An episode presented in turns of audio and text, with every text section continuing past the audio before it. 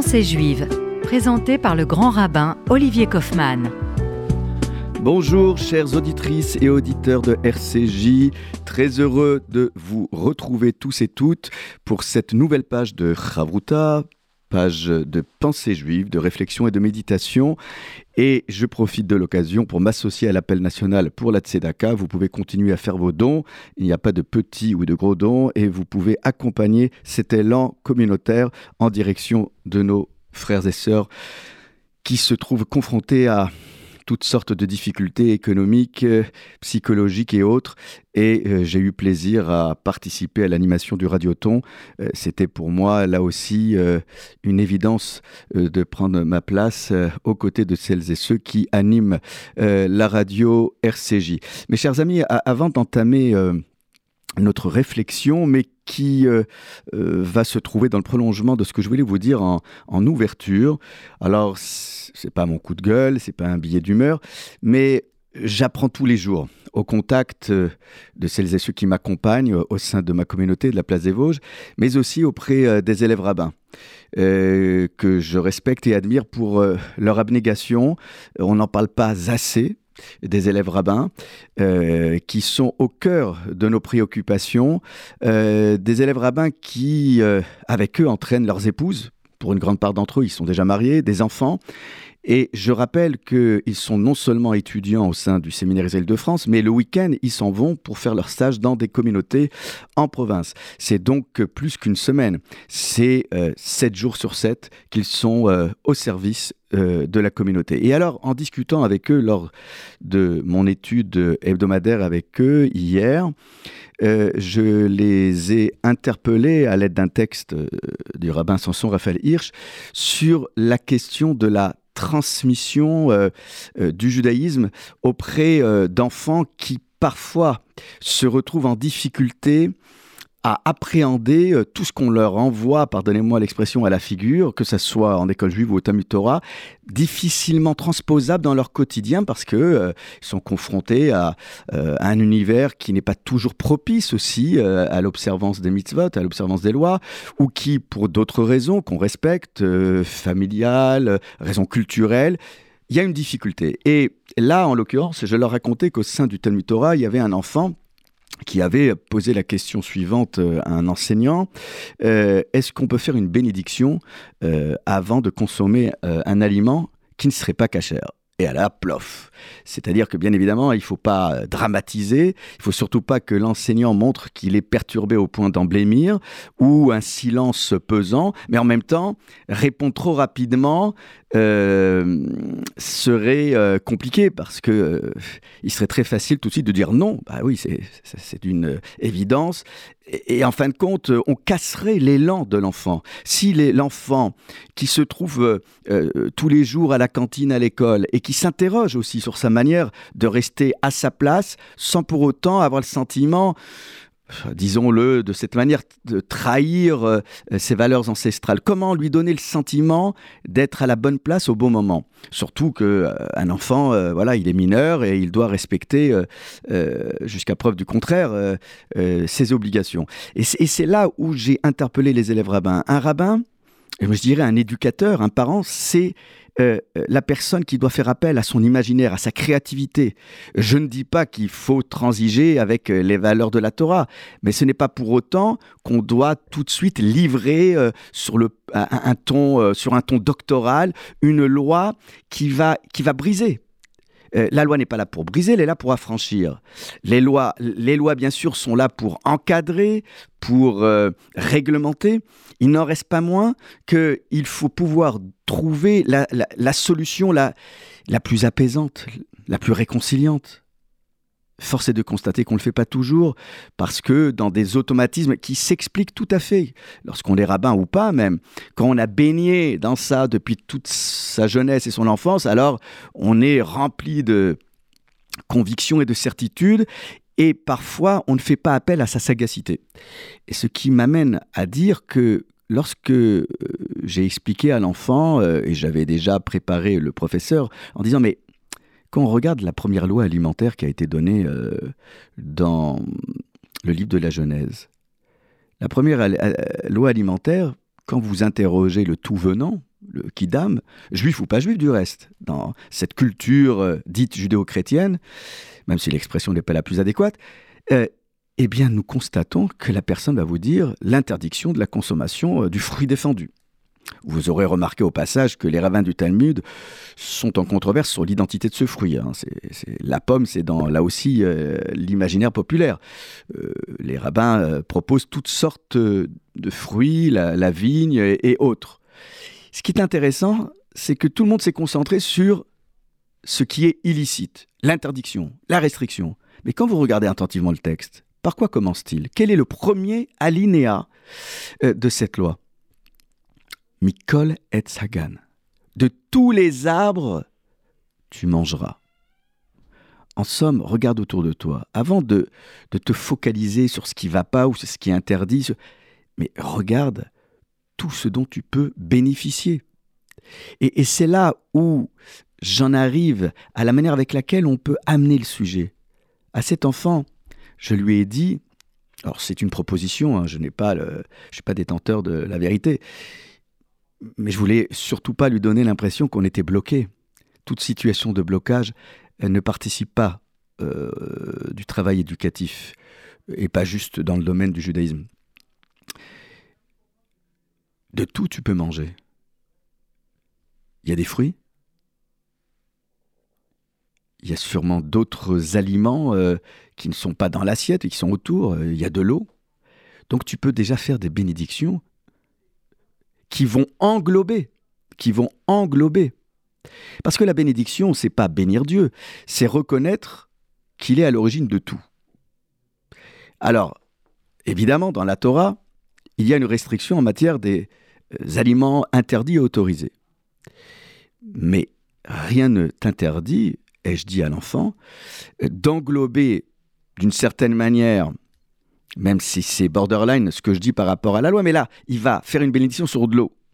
Chez Acol, mais chez Acol, la bénédiction la plus générique, elle englobe tout d'une certaine manière, même s'il devrait euh, faire d'autres bénédictions. Après, il y a le fruit. Et ce qui veut dire que on peut à chaque fois trouver des solutions qui réparent. Je serais même tenté de dire que dire Baruch sans prononcer, je dirais ce qu'on appelle le Shem Havaya, le nom de Dieu, euh, juste pour dire, euh, ben voilà, je suis en présence de choses qui euh, sont d'origine divine. Même les espèces interdites ont été créées par Dieu. Alors que dans une autre époque dite messianique, on reverra peut-être ce qu'il y a dans notre assiette en termes de traçabilité.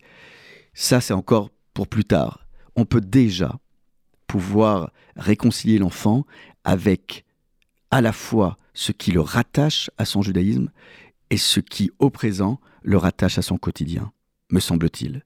C'est la proposition que j'ai faite en l'enfant, et c'est sur cette question que nous avons un peu travaillé avec les élèves rabbins, en s'inspirant de ce que le Rav Shimshon Raphaël Hirsch nous expliquait dans ses fondements, dans son manuel pédagogique.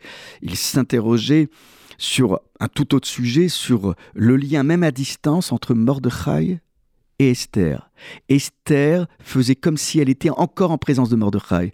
En somme, cet enfant ne se déconnecte pas, même s'il a l'impression d'être très loin de ce que prône le judaïsme, il ne se déconnectera jamais avec ses ancêtres. Rien ne justifie à ce qu'on le sépare des autres en tant qu'éducateur sous prétexte qu'il n'aurait pas la possibilité immédiate de faire euh, un acte euh, qui s'apparente à une bénédiction et une mitzvah.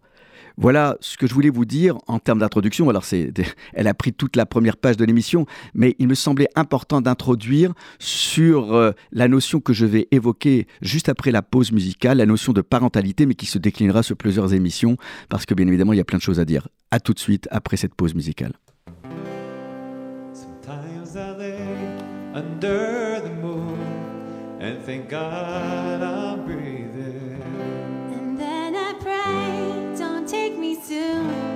I am here for a reason. Sometimes in my tears I drown, but I never let it get me down.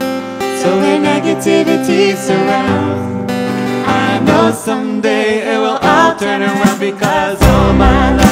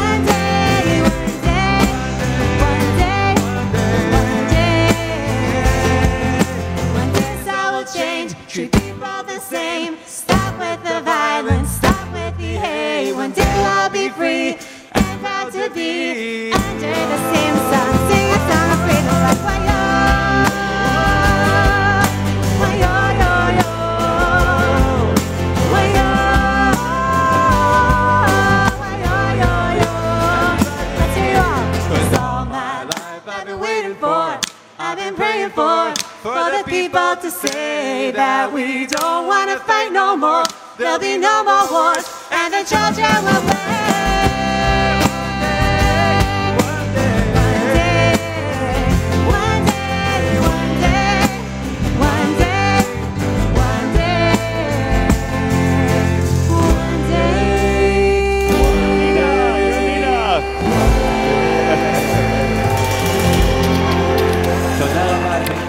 de retour pour euh, notre page de Ravruta.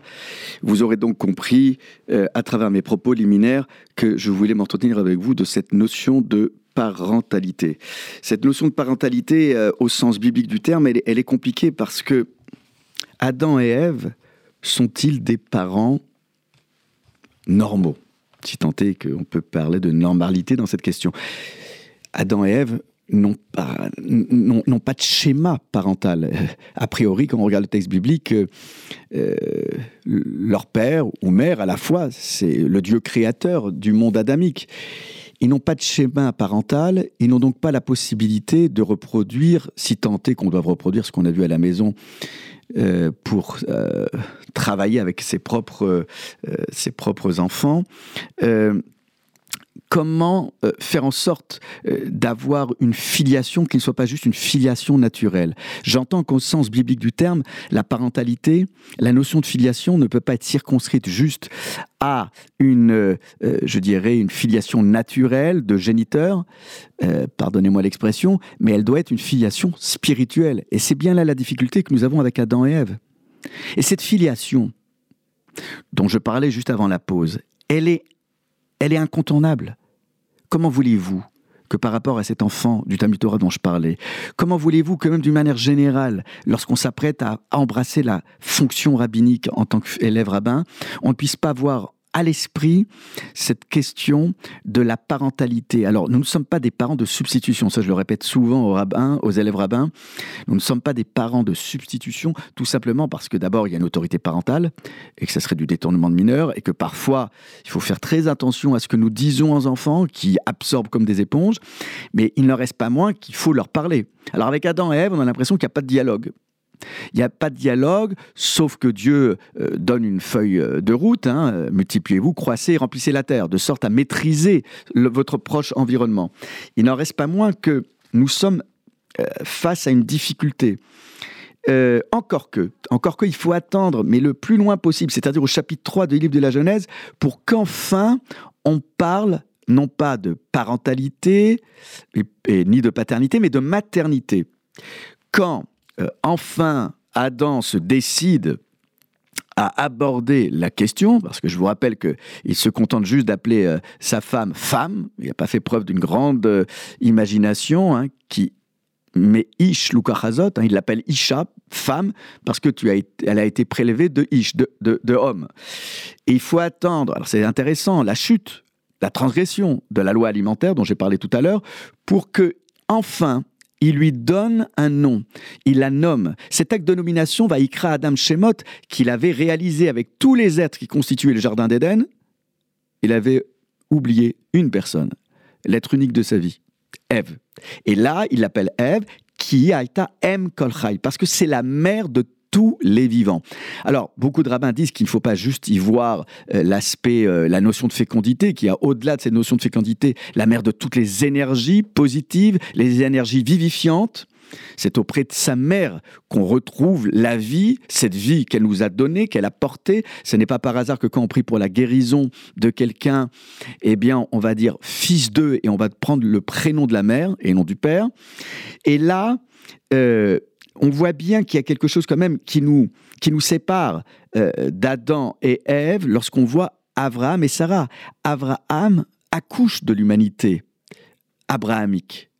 Alors, c'est plus l'humanité adamique. Ils accouchent de l'humanité abrahamique. On voit même qu'ils vont évoluer dans leur nom. Abraham de Abraham, Sarai à Sarah. J'y reviendrai dans une prochaine émission. Et euh, là, on voit bien que Abraham euh, euh, va aller beaucoup plus loin. Euh, Abraham et Sarah, ce sont des faiseurs d'âme. Est un effet Shacherasu Vecharan.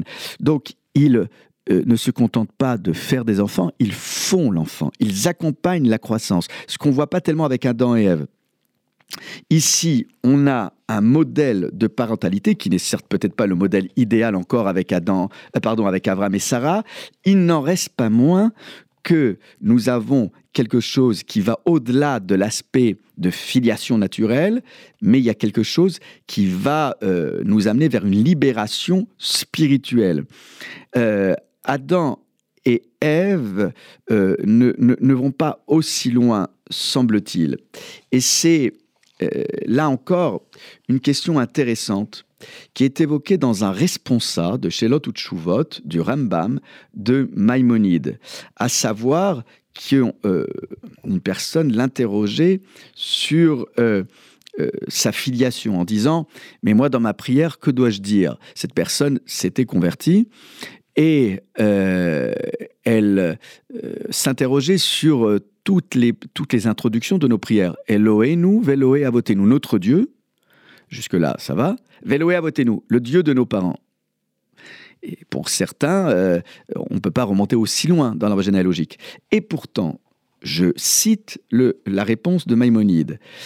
Euh, il y a que l'on soit, regardez bien la précision, de- que l'on soit seul à prier ou que l'on soit même chalier Tzibour, c'est-à-dire dirigeant de l'office, il faut se rappeler que l'essentiel, c'est que Abraham, notre père, a transmis, a étudié, a éduqué, a été et sera pour toujours le père Av Hamon le père de la multitude des nations, avec Sarah.